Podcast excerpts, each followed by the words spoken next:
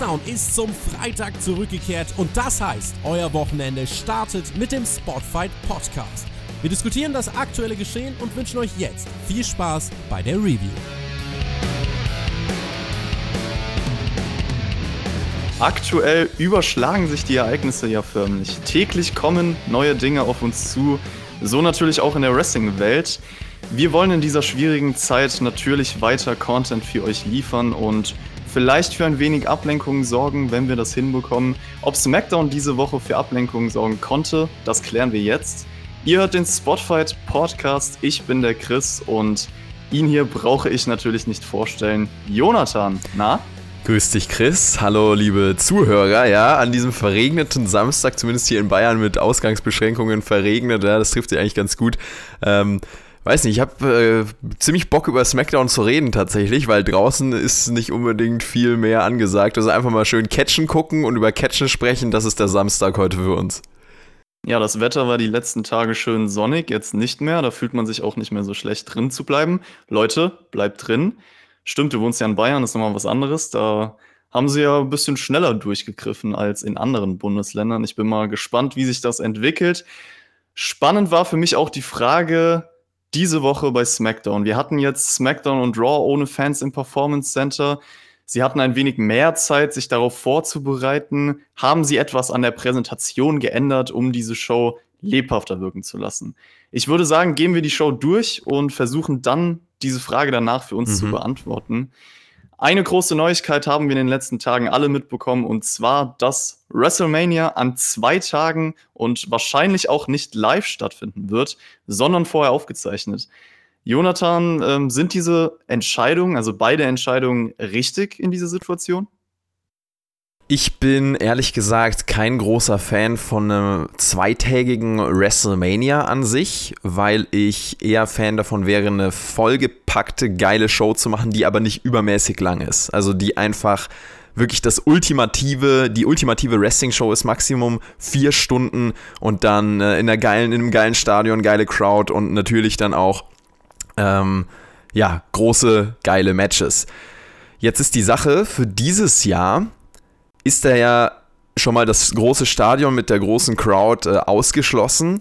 Und wenn WWE wirklich in dem Denken ist, okay, wir machen da eine riesige Show draus, mindestens acht Stunden so, dann ist es auf jeden Fall die richtige Entscheidung, das auf zwei Tage zu teilen, weil acht Stunden am Stück, auch ohne die Energie der Crowd, die ja wirklich bei so einer Show ganz, ganz wichtig ist, wenn du es schaust, ohne diese Energie wäre das richtig, richtig anstrengend geworden.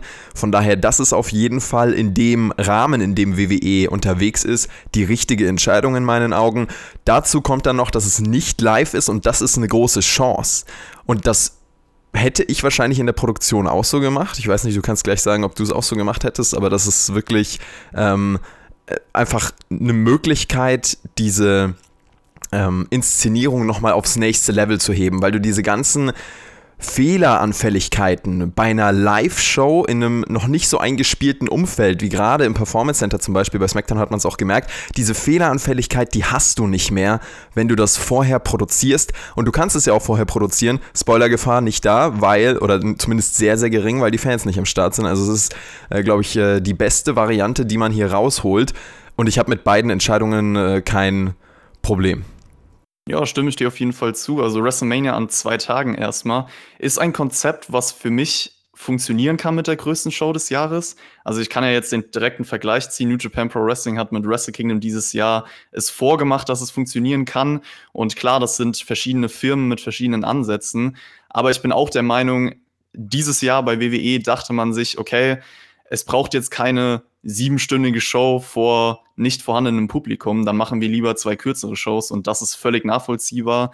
Die Frage ist, wird das Konzept so weitergehen die nächsten Jahre?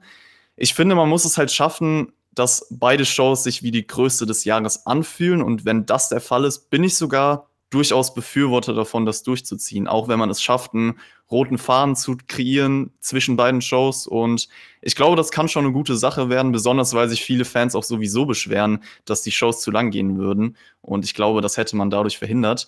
An sich, dass es nicht live stattfindet, sondern aufgezeichnet wird, kann ich deine Ansichtsweise auch komplett nachvollziehen, weil man sich hier wirklich auf die Produktion dann verschränken kann. Also es ist definitiv verständlich in dieser Situation. Du hast viel mehr Zeit im Nachhinein Leben in die Sache reinzubringen. Also, weiß ich nicht, besondere CGI-Effekte mhm. oder Segmente, Dinge, die vielleicht auch draußen aufgenommen werden, aufzupeppen, weil das hat man ja auch gelesen nach Berichten zufolge, soll WrestleMania nicht nur im Performance Center stattfinden, mhm. sondern auch an anderen Locations. Was super also, ist. Genau, da kann man dann mehr rausholen, wenn man das äh, nicht live aufzeichnet, sondern aufzeichnet. Und klar, es nimmt einen gewisseren weiteren Charme für WrestleMania, dass es nicht live stattfindet, aber es ist dieses Jahr sowieso keine richtige WrestleMania, deswegen für mich auch vollkommen nachvollziehbar, diese Entscheidung auf jeden Fall. Glaubst du denn, dass in den nächsten Jahren das wirklich so einfach ist, das äh, als Zwei-Nacht-Event zu verkaufen und trotzdem als größte Show beide dann zu verkaufen? Weil ich glaube, wenn man so auch andere Promotions anschaut, die das ähnlich gemacht haben, Wrestle Kingdom bei New Japan Pro Wrestling, aber zum Beispiel auch Lucha Underground damals mit Ultima Lucha, das war ja schon irgendwie trotzdem alles so ein Abkla oder was ein Aufbau und nicht so bedeutsam in den ersten Nächten oder in der ersten Nacht bei Ultima Lucha 1 zum Beispiel, bei der größten Show von Lucha Underground. Und dann bei der zweiten Nacht, da ging es dann halt wirklich ab und das war dann auch die größte Show und alles andere war eigentlich nur Vorgeplänkel. Bei New Japan Pro Wrestling hatte ich nicht so intensiv das Gefühl, dass das so war, aber schon auch. Da hat man halt die großen Matches ein bisschen mehr aufgeteilt, aber ich glaube nicht, dass das für WrestleMania auf Dauer ein Konzept sein kann, was wirklich beide Shows so hebt, sondern ich glaube, eine Show leidet immer drunter. Okay, das, das kann durchaus sein und ich verstehe auch den Punkt, den du ansprichst, weil bei New Japan hat man ja zum Beispiel dieses Turnier gebracht, sozusagen. Also zwei Matches am ersten Tag. Beide Sieger stehen dann im Main Event vom zweiten Tag und dort gibt es dann das große Ziel, was man erreicht. Das, das heißt, du hast automatisch das größte Match von diesen Shows am Ende von Tag zwei. Was ich aber gar nicht mal so schlecht finde, weil ich trotzdem der Meinung bin, der erste Tag hat sich genauso groß angefühlt. Äh, der Weg dahin ist, oder manchmal ist der Weg das Ziel. So sagt man das so? Es mhm. gibt nicht irgendwie ein Sprichwort. Ja, klar. Der Weg ist das Ziel. Und ich glaube, bei WWE, du hast ja zwei große World Title. Also du kannst ja perfekt äh, beide World Title Matches als die größten World Title Matches des Jahres präsentieren. Und ähm, ich denke mal, das wird man auch bei WrestleMania dieses Jahr machen. Universal Title steht am ersten Tag im Main Event und WWE Title am zweiten Tag oder andersrum. Und da bin ich dann schon der Meinung, einzigartig kannst du jeweils für die Shows deinen Main Event kreieren mhm. und äh, beide World Title sollten ja normalerweise auch auf der gleichen Stufe stehen. Okay, ja, spannend. Also, ja, da wäre ich auf jeden Fall mal gespannt, ob das so funktioniert. Das ist natürlich im Endeffekt eine Frage der Umsetzung. Apropos WrestleMania. Der Host von WrestleMania ist dieses Jahr Rob Gronkowski, der ehemalige Footballspieler von den New England Patriots. Und es wurde auch ein kleines Video zu ihm aufgezeichnet. Ich habe ja letzte Woche schon gesagt, der Typ ist verrückt. Und das mhm. hat man auch gesehen in diesem Video. Mojo Rawley kündigt ihn dann an. Und ich glaube, Asuka hat backstage Gronk ein paar ihrer Pillen gegeben, mhm. weil der Typ kam absolut äh, ja, verrückt zum Ring, tanzt da hin und her, sagt auch, er schaut die WWE schon seit Jahren. Mojo Rawley ist dafür da, um ihn zu schützen. Es gibt dann auch die Chops von Gronk gegen Mojo Rawley. Die beiden hypen sich ein bisschen. Und ja, dann Baron Corbin, Elias, die sich in das Segment einklinken. Gronk schubst dann Corbin nach unten. Elias wirft Corbin aus dem Ring. Und äh, dann deutet Gronk auf das Match Corbin gegen Elias bei WrestleMania an. Alle tanzen, alle lachen und so endet das Segment. Und ich muss sagen, für mich war das auf verschiedenen Ebenen absolut cringe. Also ja. erstmal dieses Rumgehampel und die dümmlichen Sprüche, das ist so aufgesetzt und das ist überhaupt nicht mein Humor. Auch wenn man sagen muss, Gronk verhält sich auch in den Medien generell oft so. Also ich will jetzt hier nicht behaupten, er ist absolut aufgesetzt. Vielleicht ist das auch immer seine Masche. Aber für mich kam dieses Segment sehr unauthentisch rüber. Also so wie sie miteinander kommuniziert haben, wirkte alles sehr abgesprochen, over the top. Und dazu kommt dann auch noch, dass Mojo Rawley jemand ist, der auf einmal nur durch Gronk einen anderen Charakter hat. Hm. Also er war ja vorher eine andere Person und ist jetzt, jetzt wieder dieser alte Hype-Man sozusagen. Also ist für mich auch eine inkonsequente Entwicklung. Absolut. Also auf ganz vielen Ebenen fand ich ein schreckliches Segment. Also ich sage ja nicht oft schrecklich, aber irgendwie, das hat mich richtig rausgenommen, direkt zum Start der Show. Ähm, ich finde, Gronk war hier gar nicht das größte. Gronk. Gronk als der YouTuber einmal kurz im Ring gewesen. Shoutout So ein Let's Play von Gronk bei SmackDown wäre gar nicht mal so schlecht gewesen. unser wertiger Bro, ja. Äh, die Grüße gehen raus, vielleicht kriegen wir mal eine Kooperation mit dem Spotify Podcast hin. Ähm, Gronk war hier nicht das Problem, fand ich. Gronk ist einfach ein Entertainer, finde ich. Und der hat ein Charisma und eine Präsenz und eine Ausstrahlung, die, die richtig heftig ist und die auch ins Wrestling reinpasst, in meinen Augen.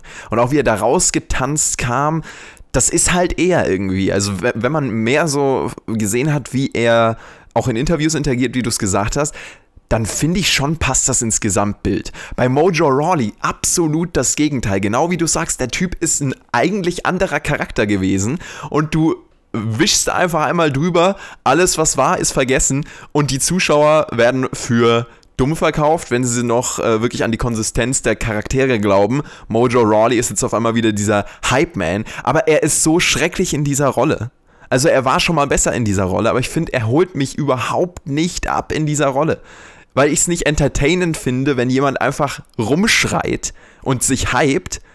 Nur weil jemand schreit, ist das nicht unterhaltsam, ja. Das ist, also, auf ganz vielen Ebenen hier dann awkward gewesen, auch am Anfang einfach mit Mojo Rawley. Und dann kam eben Corbin dazu und wird dann von Elias, von Rawley und von Gronk wie so in Highschool gemobbt, so die zwei Highschool-Football-Bullies und der, der Typ mit dem, mit dem komischsten modischen Style in der Klasse, Elias mit seinem Haarband und seinem Tanktop und dann mobben die da äh, Baron Corbin.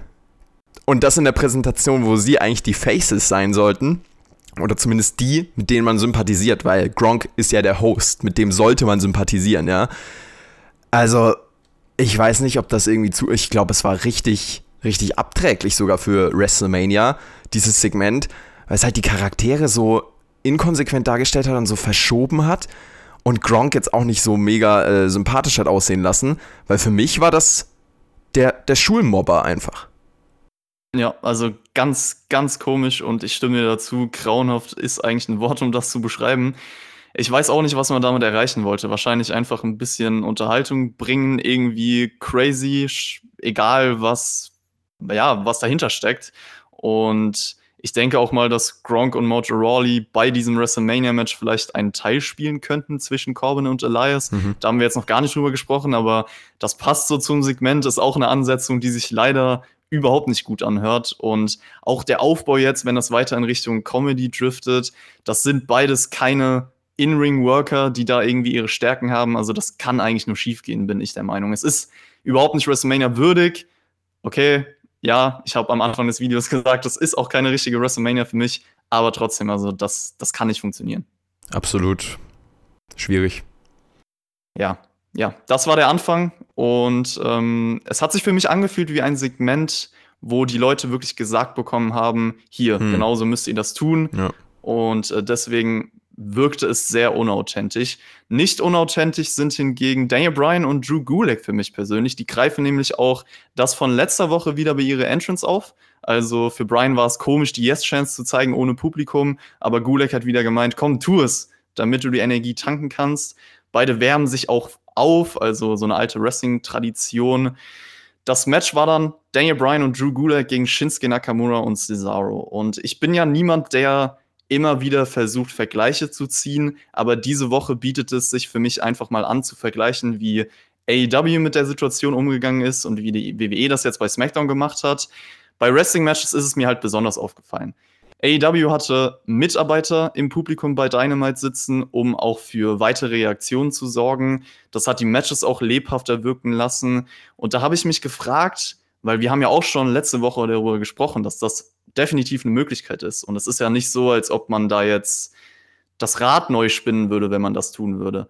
Warum hat die WWE so etwas in der Art nicht versucht? Und ich bin auch der Meinung, die Akustik in der kleinen Halle ist noch mehr geeignet für sowas. Also Jonathan, wäre doch eigentlich ein gutes Konzept, um die Matches ein bisschen aufzupeppen, oder? Ja, auf der anderen Seite muss man da halt immer darauf achten, dass es nicht zu gestellt ist, weil Äh, es gab zum Beispiel bei Tough Enough mal genau dieses Konzept bei WWE.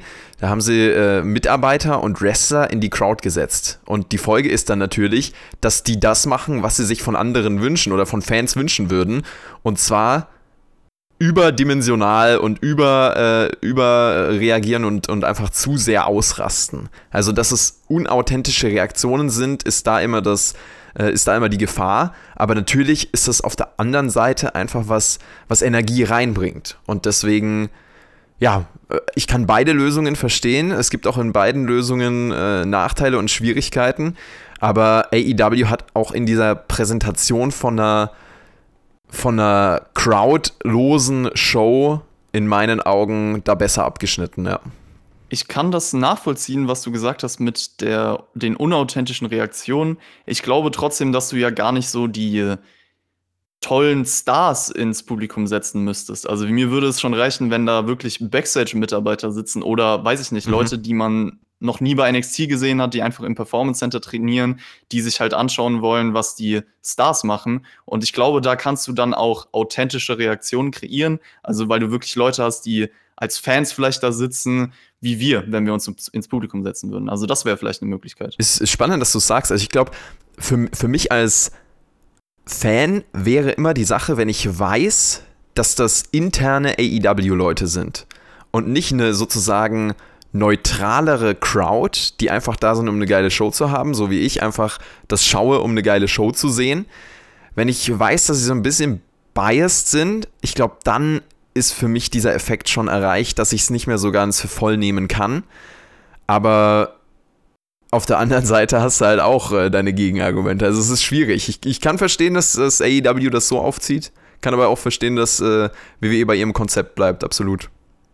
Ja, auf jeden Fall äh, gab es dieses Smackdown-Match und natürlich geht eine gewisse Dramatik und ein gewisser Impact bei Aktionen verloren durch nicht vorhandenes Publikum. Sami Zayn hat laut geschrien, damit man wusste, jetzt passiert irgendwas Spezielles. Nichtsdestotrotz würde ich sagen, das Match war in Ordnung, einfach weil schönes, Rest schönes technisches Wrestling drin war. Die Interaktion zwischen Brian und Gulak und auch Cesaro haben mir gefallen. Brian hat am Ende Cesaro gepinnt.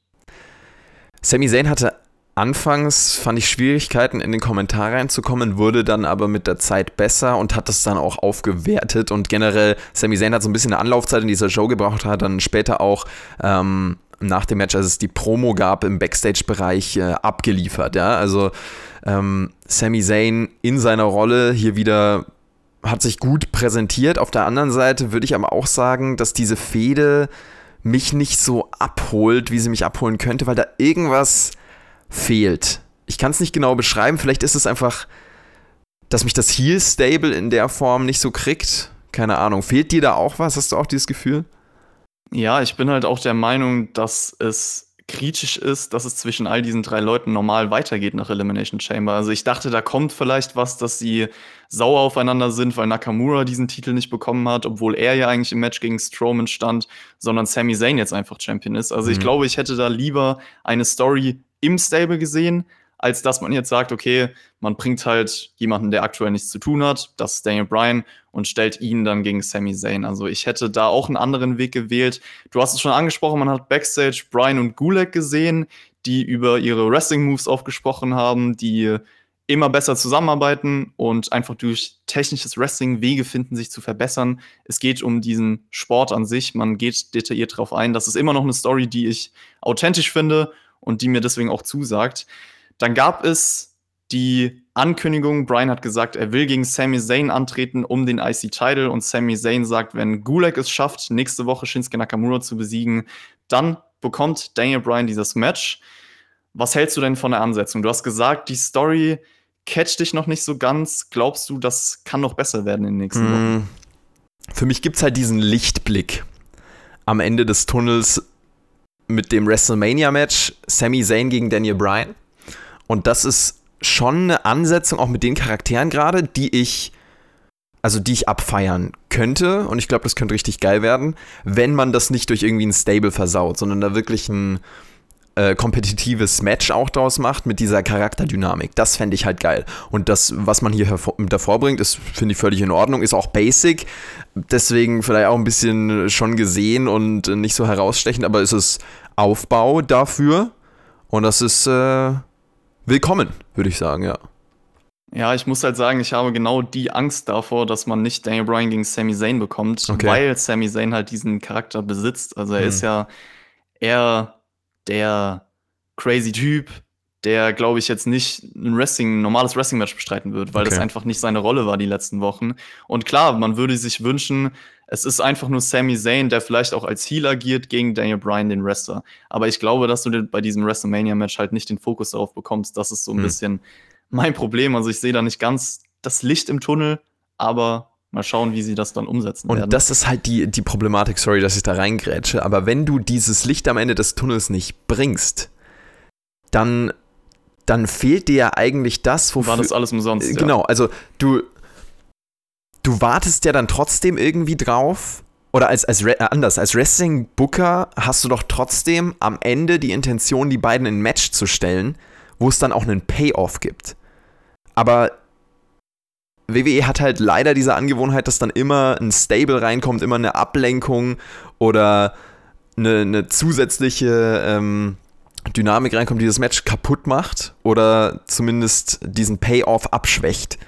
Und wenn das passiert, ja, es kann sehr gut sein, dass das passiert, aber dann, dann wäre es halt schade, weil da ist halt viel möglich. Wenn ich so an Brian als Face denke mit seiner aktuellen Rolle, der den IC-Title haben will und gegen Sami Zayn geht und trotz seines Charakters dann eben hier dieses Match bestreitet. Also das, das würde mich halt abholen. Wenn es das nicht gibt, ja, dann äh, kann man wirklich sagen, dann ist das hier kompletter Waste, was man hier betreibt.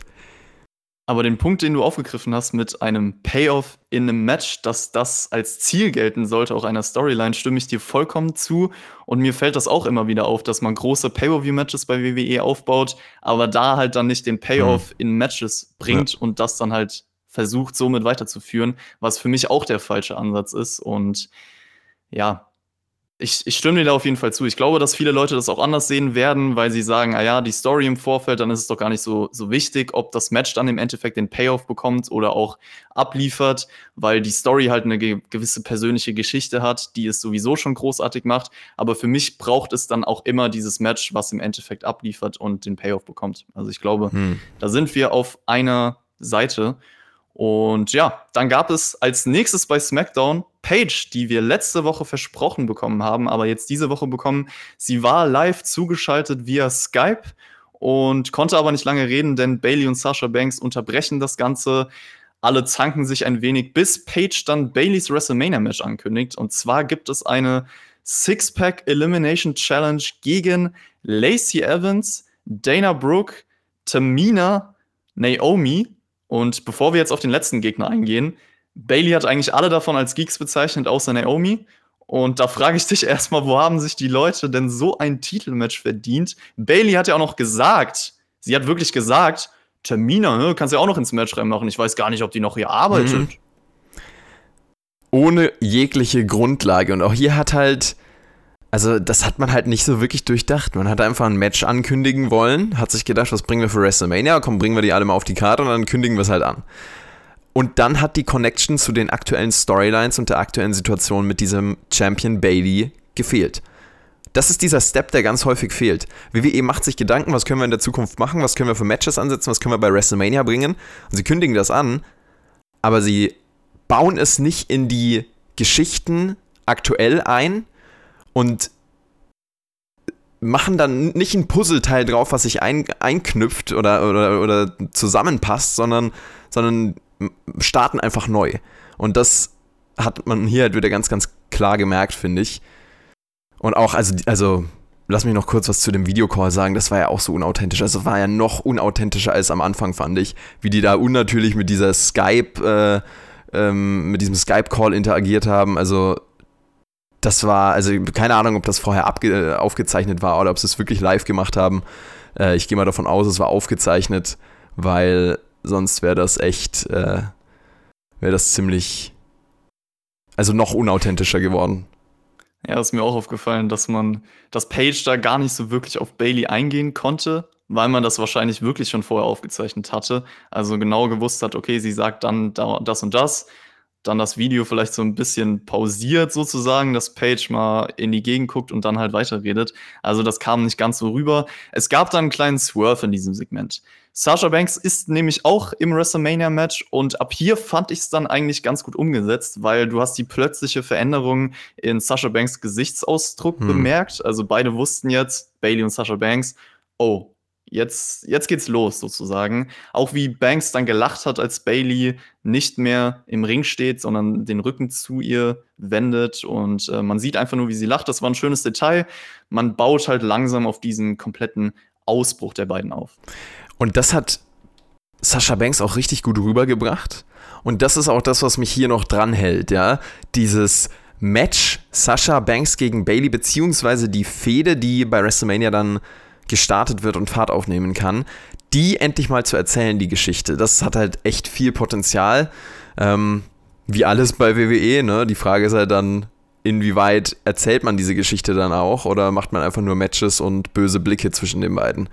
Who knows? Aber das ist so ein, ein Punkt, der mich da hypt ja, ich bin auch froh, dass man wenigstens dieses Element noch hat mit Sasha Banks und Bailey, die auf jeden Fall eine Story ja, zwischeneinander aufbauen können und nicht einfach nur irgendwelche Leute da reinwirft. Also, wenn das jetzt nur ein Match gewesen wäre, wo Lacey Evans, Tamina, Naomi und Dana Brooke drin stehen, dann könnte man sagen, ja, da ist halt nichts, was man irgendwie sehen muss, wahrscheinlich. Hm. Und äh, so hast du halt immerhin dieses Element. Ein weiteres Element, was bei SmackDown weiter aufgebaut wurde, ist John Cena gegen Bray Wyatt. Das gibt es ja bei WrestleMania. Es gab einen Rückblick und zwar das komplette WrestleMania 30 Match, was ausgestrahlt wurde, passend zur aktuellen Story, die erzählt wird. Also auf das Match, genau dieses wurde in den vergangenen Wochen von beiden eingegangen. Es passt zum aktuellen Geschehen. Auch Michael Cole hat danach gesagt, das Match hat The Fiend sozusagen kreiert. Jonathan, wir zwei haben beim Nachschlag auf Patreon letzte Woche über genau das ja. gesprochen. Und Patreon übrigens, sehr gute Anlaufstelle.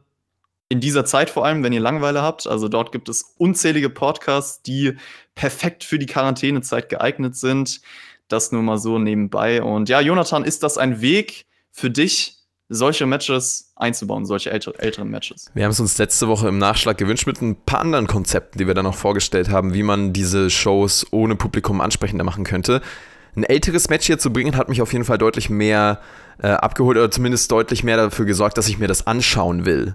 Weil ich hier nicht ein Match sehe, was ich vor zwei, drei Wochen oder vor zwei, drei Monaten gesehen habe, sondern es sind wirklich, es ist ein Match, was in eine Fehde aktuell eingebaut ist, also auch einen Sinn und einen Zweck hat. Ein Match, über das man redet und deswegen auch im Storytelling relevant ist. Aber ein Match, was so ein bisschen weiter zurückliegt.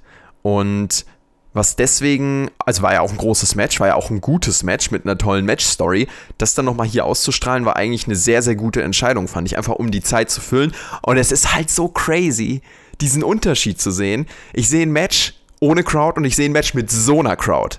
Also mit dieser crazy Crowd ja, in New Orleans. Genau noch WrestleMania, wo weiß ich nicht, wie viele Leute im Publikum sitzen, ist natürlich der absolute Kontrast, ja. Absolut. Also ich, ich fand das hier gut, wie man es gemacht hat, weil es zur aktuellen Story gepasst hat und weil ich das Match auch mochte damals. Ja, also stimme ich dir zu. Wenn man ältere Matches einbauen möchte, dann auf jeden Fall diesen Weg wählen, passend zur aktuellen Storyline. Und ich denke mal, es ist auch richtig, Matches zu nehmen, die ein, ja, eine gewisse Zeit zurückliegen, weil wir dann alle das Match nicht gerade vor ein paar Tagen gesehen haben. Also wenn man Matches von, von der letzten Großveranstaltung nimmt, dann kann man sich sicher sein, die meisten Leute haben dieses Match schon gesehen, werden deswegen nicht gespannt zuschauen.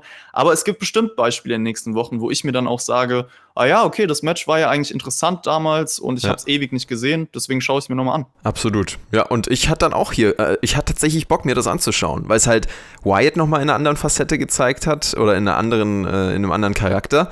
John Cena ist sowieso jemand, den sieht man heute nicht mehr so oft, deswegen ist eigentlich cool, mal wieder von ihm auch so ein Match zu sehen. Ähm, fand ich, war eine der besten Wahlen, die man hier hätte treffen können. Und außerdem, Chris hat es mich an unseren WrestleMania-Trip erinnert, weil da haben wir ja, genau in diesem Stadion haben wir ja WrestleMania geguckt. Äh, vier Jahre später zwar, aber äh, zumindest äh, auch genau da. Ja, Mann, und wenn, wenn WrestleMania irgendwann wieder in New Orleans ist, vielleicht werde ich wieder da sein, man weiß Auf es geht's. nicht. Man verbindet auf jeden Fall was mit dieser Stadt, jetzt kann man sagen. Was gab es noch bei SmackDown? Backstage gab es kurz ein Segment mit Alexa Bliss und Nikki Cross, die eine Challenge für Asuka nächste Woche aussprechen. Ich glaube, da brauchen wir nicht weiter drauf eingehen. Und dann gibt es The Miz und John Morrison im Dirt Sheet. Kleine Flashbacks zu 2008, Mhm. auch mit dem alten Intro. Und ja, dann sagen die zwei, vielleicht fragen wir mal die Zuschauer, wer bei WrestleMania gegen sie antritt. Dann imitieren Miz und Morrison, New Day, Usos und auch Heavy Machinery mit diesem Bacon-Outfit. Jonathan, ich bin ganz ehrlich, erinnert mich sehr an das Anfangssegment, war für mich wahrscheinlich noch mehr cringe, also überhaupt nicht mein, Humor. Ich, ich weiß nicht, was ich dazu sagen soll. Bitte erlöse mich einfach von dieser peinlichen Fremdschämerei.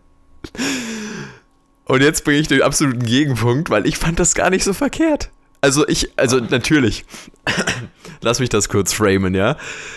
Es war weird. Peinlich, danke. Es war, es war auch teilweise awkward, auf jeden Fall. Und trotzdem gab es so Momente, in denen ich einfach schmunzeln musste. Zum Beispiel, als die Otis und Tucker einfach als Baconstreifen nachgemacht haben, ja. Und natürlich kann man sagen, die machen sich total zum Affen. Und wie die New Day nachgemacht haben, wie die die Usos nachgemacht haben. Aber dieses, dieses freaking Einhorn von, also ich fand die Uso-Impression war am sch schwächsten, aber dieses Einhorn, in dem John Morrison drin gesteckt war, das hat auch schon wieder für mich was rausgeholt. Also irgendwie, ich habe halt auch meinen Kopf in dem Moment so ein bisschen ausgeschaltet und habe so ein bisschen auch gerade so gegrübelt über die aktuelle Zeit und es ist alles so krass und, und äh, auch ein bisschen beängstigend. Aber dann siehst du halt so einen so einen Quatsch einfach. Und irgendwie hat mich dieser Quatsch dann zum Schmunzeln gebracht. Und das ist doch alles, was WWE eigentlich will. Und es war auch irgendwie schrecklich, ja. Aber es war auch irgendwie zumindest so ein bisschen gut. Ja, ganz ehrlich, also das ist ja kein Segment, was man irgendwie jetzt bewerten muss oder analysieren muss, sondern wenn man sagt, ja, man kann den Kopf ausschalten und hatte Spaß, dann ist das schön. Ich habe es auch versucht, aber ich glaube, es ist halt einfach überhaupt nicht meine Art von Humor. Und wenn man da einen anderen Geschmack hat, dann ist es ja auch schön. Also ich bin komplett anderer Meinung. Ich dachte mir währenddessen einfach nur, bitte, bitte lass es aufhören. Weil, ja, nee, das, nee, nee, Ja. nee, nee, nee. Punkt. Ja, dann ging es weiter mit einem Match. Das habe ich mir dann ein bisschen lieber angeschaut. Mr. Morrison gegen Heavy Machinery. Und Mr. Morrison haben in diesem Match irgendwann die Kontrolle übernehmen können über längeren Zeitraum. Kurz vorm Hot Tag, den man mit Otis aufbauen wollte, ertönt dann der Theme von Dolph Ziggler. Der Hot Tag erfolgt dann wenig später. Dolph Ziggler ist am Kommentatorenpult. Otis kommt rein, will so richtig aufräumen, aber bevor er das tun kann, hält Ziggler eine kleine Promo, zeigt Otis die Bilder von Mandy und ihm und sagt dann auch das schöne Sprichwort Nice Guys finish last. Ich bin Mhm. auch ein Nice Guy, Jonathan, du auch. Ich hoffe, wir, wir werden nicht als letztes untergehen.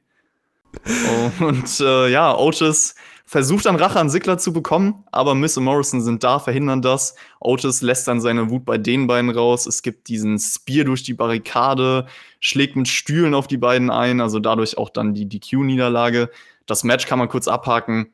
War halt nichts, weil der Fokus auch gar nicht darauf lag, sondern wirklich um diese Otis-Ziggler-Story weiterzuführen. Das hat man auf jeden Fall getan, indem Otis wirklich seine Wut zeigt. Das kam noch mehr raus. Und das war für mich auch ein neues Element, einfach weil man sonst immer die Trauer in den letzten Wochen gesehen hat von ihm. Und Hm. jetzt hat man ja diese typische Liebeskummerphase vielleicht abgeschlossen. Jetzt sieht man, es geht weiter mit der Wut auf eine gewisse Person.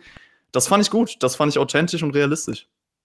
Otis ist einer der besten Charaktere bei WWE aktuell. Und das sage ich nicht nur aus meinem Otis-Fanboy-Blick, weil ich den einfach liebe und weil ich finde, der ist so entertainend, sondern auch allgemein, wenn man sich anschaut, wie sein Charakter erzählt wird, wie diese Geschichte weitergeführt wird und seine Person darin einfach wächst und, und weitergeht. Wenn man sich das anschaut, dann ist es echt richtig gut. Ja, und das sagen wir nicht äh, erst seit gestern, sondern das ist ja schon äh, seit dem Start der Fehde eigentlich so. Es ist, ist dann teilweise so ein bisschen, hat sich so ein bisschen verloren, man hat so ein bisschen das Momentum rausgenommen, man hat so ein paar Enttäuschungen natürlich drin. Aber im Endeffekt, was man hier mit Otis erzählt, ist richtig, richtig gut. Und vielleicht kurz zum Match. Ähm, auch da hat Otis diese Story mit reingebracht, hat, hat so diesen entertainenden Typen äh, gemacht und diesen klassischen Otis. Und als der Fokus dann vom Match immer mehr zu Otis Ziggler Story ging, ging auch Otis Charakter immer mehr in diese aggressive Richtung. Also erst so ein bisschen perplex, als, als Ziggler rauskommt und ihn ablenkt, ihm diese Couple-Bilder zeigt und dann bringt halt auch Dolph Ziggler diese Sprüche, bei denen du, bei denen du wirklich einfach nur denkst, was ist das für ein, was ist das für ein Arschloch? Lass ihn doch einfach in Ruhe. So, ich hatte richtig Mitleid wieder mit Otis. Und man hat es perfekt geschafft, finde ich, Sigler auf der einen Seite als diesen, dieses Arschloch darzustellen und auf der anderen Seite Otis als den sympathischen Typen von nebenan zu zeigen, der halt einfach auf diese Frau steht, aber der sie einfach nicht haben kann. Und diese Frau entscheidet sich natürlich für den Player da, für dieses Arschloch. Aber sie stehen halt auf Arschlöcher.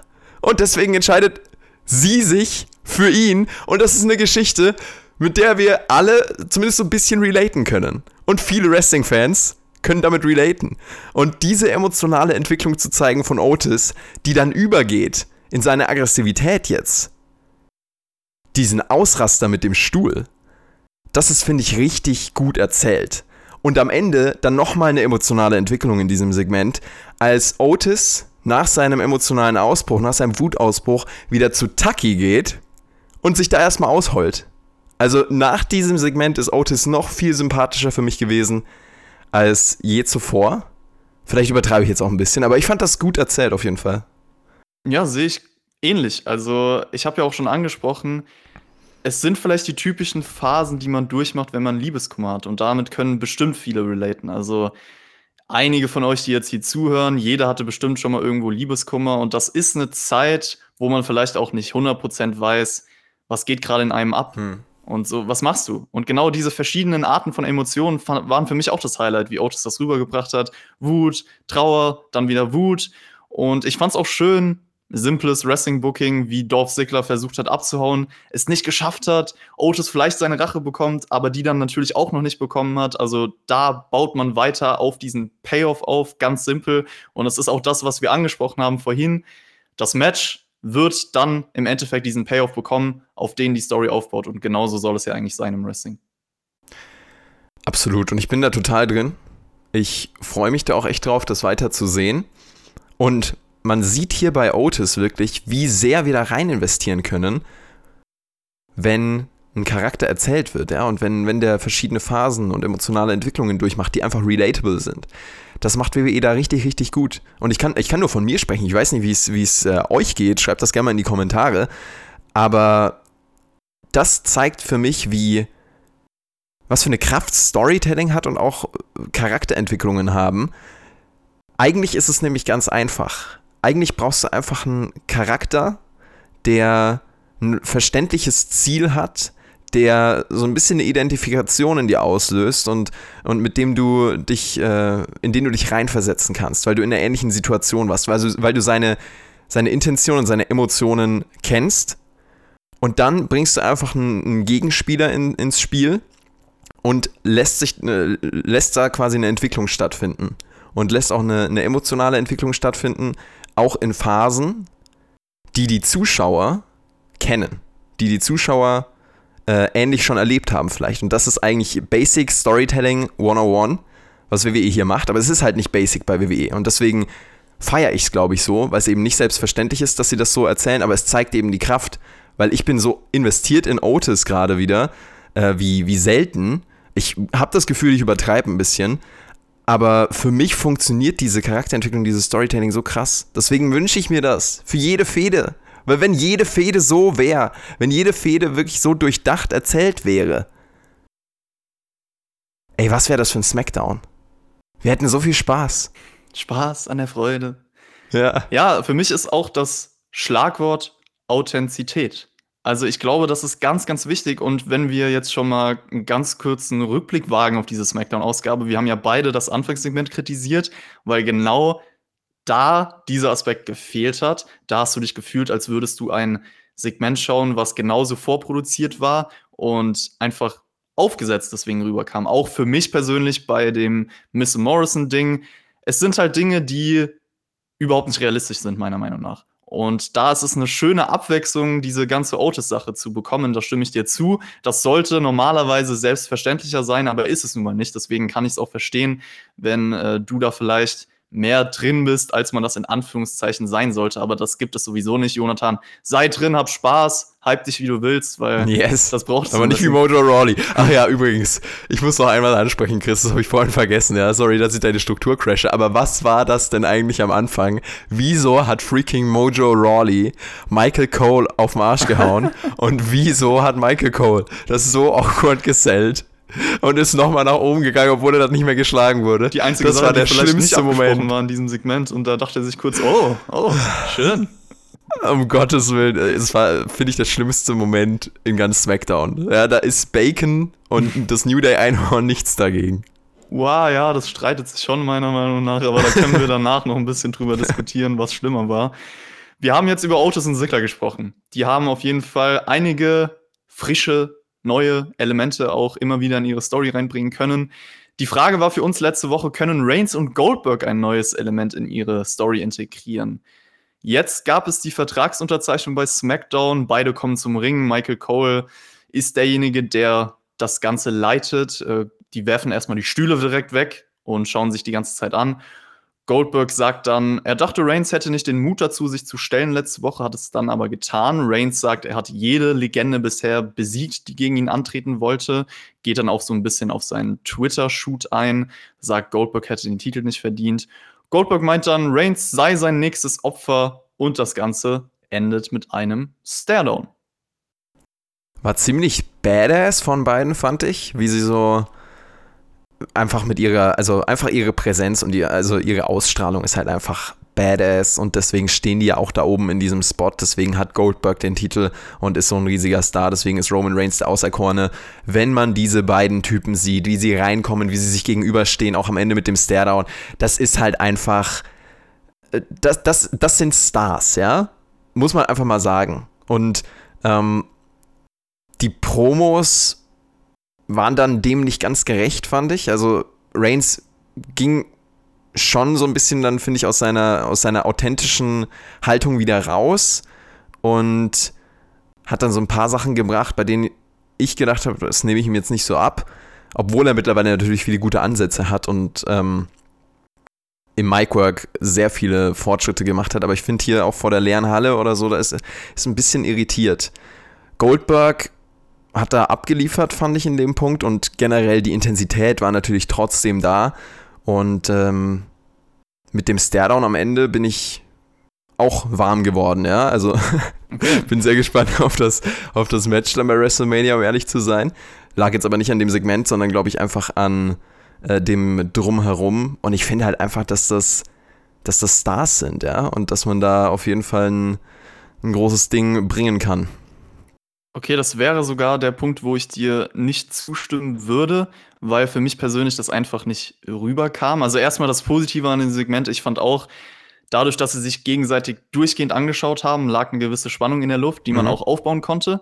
Aber ansonsten hat mir das Segment nicht so viel gegeben. Einfach ja, weil vom Inhalt natürlich viele Kraftwörter benutzt wurden und nicht viel dahinter war. Es waren so die gelernten Standardphrasen. Ja. Kein neues Story-Element. Was es für mich eigentlich auch gar nicht braucht unbedingt immer. Das sage ich ja auch öfter. Es, es, reicht für mich theoretisch, wenn du zwei Wrestler hast, die badass sind, die sich einfach zerstören wollen. Das kann funktionieren. Sie denken halt in diesem Fall, es funktioniert durch die Namen und durch die Atmosphäre. Aber Atmosphäre ist halt genau der Punkt, der meiner Meinung nach nicht rüberkommt. Und ich finde auch nicht, mhm. dass sie deswegen wie Stars rüberkommen, weil klar, die Umstände sind nicht ideal dass so ein Stairdown funktioniert, aber ich weiß nicht, ob ich diesen Stairdown dann gebracht hätte, weil meiner Meinung nach kommt der ohne Reaktion nicht episch rüber und da fehlt dann einfach das Feuer und genau das, was diese Story ausmachen mhm. sollte. Deswegen funktioniert es für mich ehrlich gesagt überhaupt nicht zwischen Reigns und Goldberg und ich glaube auch nicht, dass man da ein besonderes Feeling dann noch kreieren kann mit diesen ganzen Umständen. Hm. Also ich hatte dieses Feeling, aber ich kann absolut nachvollziehen, was du sagst. Und ich finde auch, dass da, dass da viel gefehlt hat, äh, schon. Also auch vor allem in der Delivery war einfach, also das, da war eine Promo zum Vergessen. Ja, also inhaltlich war da gar nichts. Ähm, und in der Delivery hat halt Goldberg sein Ding gemacht. Ich äh, fand nur einfach, dass es mir hier nochmal aufgefallen ist, wenn man die beiden wirklich so sich gegenüberstehen sieht, dass die schon eine gewisse Ausstrahlung äh, auch haben. Aber ja, klar, das kann man denen, glaube ich, nicht absprechen. Das Segment war zum, zum ähm, Vergessen trotzdem. Also da bin ich völlig bei dir. Vielleicht habe ich es auch ein bisschen zu positiv formuliert. Ähm, ich fand das jetzt, äh, war jetzt nicht großartiges TV, ne. Ja, vielleicht hätte ein bisschen mehr Feuer reingemusst. Ich weiß nicht, eine gewisse Leidenschaft, die gefehlt hat. Man kann auch nicht genau erklären, woran es liegt, wenn da die Atmosphäre verloren geht. Also mhm. klar, die Umstände sind definitiv ein Grund dafür. Ich würde auch schon zum Fazit springen, weil mhm. die, die Umstände, wir haben es jetzt erwähnt, sind natürlich ein großer Teil der Show. Das werden wir jetzt auch die nächsten Wochen immer wieder berücksichtigen müssen. Es war jetzt die zweite SmackDown-Ausgabe im Performance Center ohne Zuschauer. Ich habe es am Anfang gesagt, die Frage, die wir uns gestellt haben, hat die WWE irgendwas anders gemacht? Hat sich versucht, ihre TV-Show anders zu präsentieren, etwas zu verändern, etwas lebhafter zu gestalten? Und wie, wie hat dir SmackDown diese Woche gefallen, Jonathan? Also die Matchauswahl, Wyatt gegen Cena zu bringen, die war tatsächlich, finde ich, sehr, sehr positiv. Die muss man auf jeden Fall sehr positiv herausstellen, weil man da ähm, viele Fliegen mit einer Klappe geschlagen hat. Man ein interessantes Match gebracht. Man hat ein Match gebracht, was man in die aktuelle Storyline mit einbetten kann. Also das super. Fand ich eine gute Entscheidung. Hat die Show auch aufgewertet im Vergleich zur letzten SmackDown-Ausgabe. Man hat auch diese Live-Situation nicht mehr so als neu wahrgenommen und das hat man, finde ich, auch bei den, bei den Akteuren gemerkt. Es war nicht mehr so komplett ungewohnt. Es, man hat es schon mal gemacht. Man hat äh, zwei Shows schon in dem Venue produziert und deswegen war es natürlich deutlich eingespielt, eine deutlich geöltere Maschine.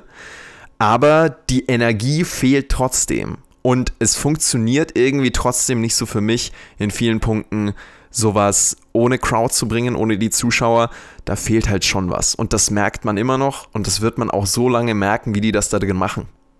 Glaube ich. War eine äh, solide Smackdown-Ausgabe.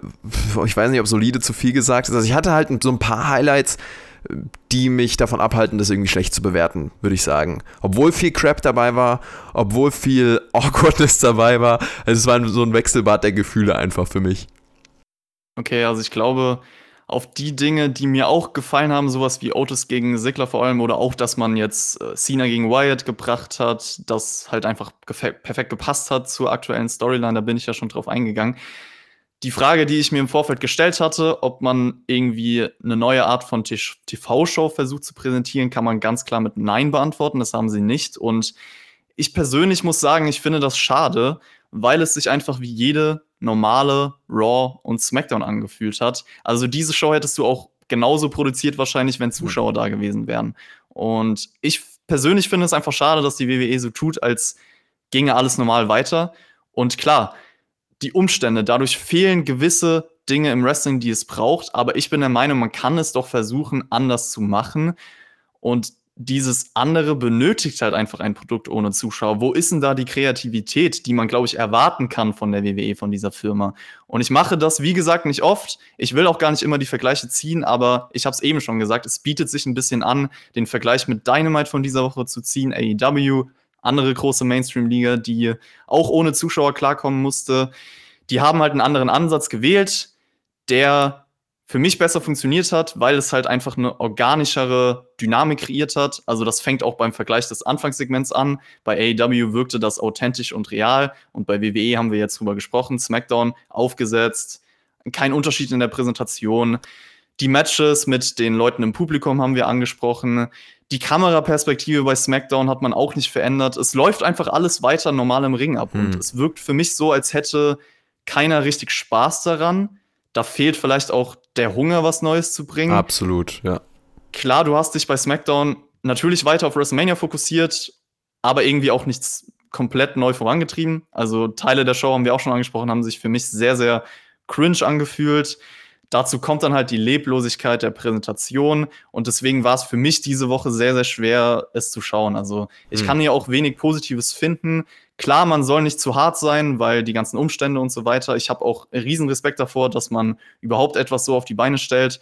Ich muss halt trotzdem bewerten, ob man ein ansehnliches TV-Produkt produziert. Mhm. Und ich finde halt einfach, du hast jetzt den Vergleich mit Dynamite, wie es besser geht. Und deswegen hoffe ich, dass die WWE versucht, irgendwas zu ändern in den nächsten Wochen. Also man kann meiner Meinung nach einfach andere Elemente, da haben wir ja auch beide drüber gesprochen, versuchen zu integrieren. Und ich frage mich, warum man das nicht tut.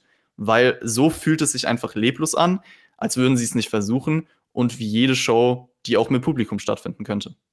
Es fehlt dieses Out-of-the-Box-Denken, was wir auch versucht haben im, im Nachschlag auf Patreon äh, noch ein bisschen mehr zu machen. Und wir haben uns da auch schwer getan, du hast es ja auch gemerkt, so, wir haben so ein bisschen gestruggelt, was kann man denn da bringen? Weil es ist schwierig, out of the box zu denken, ganz klar. Neue innovative Ideen zu bringen in, einer, in einem neuen und ungewohnten Umfeld, das ist schwierig.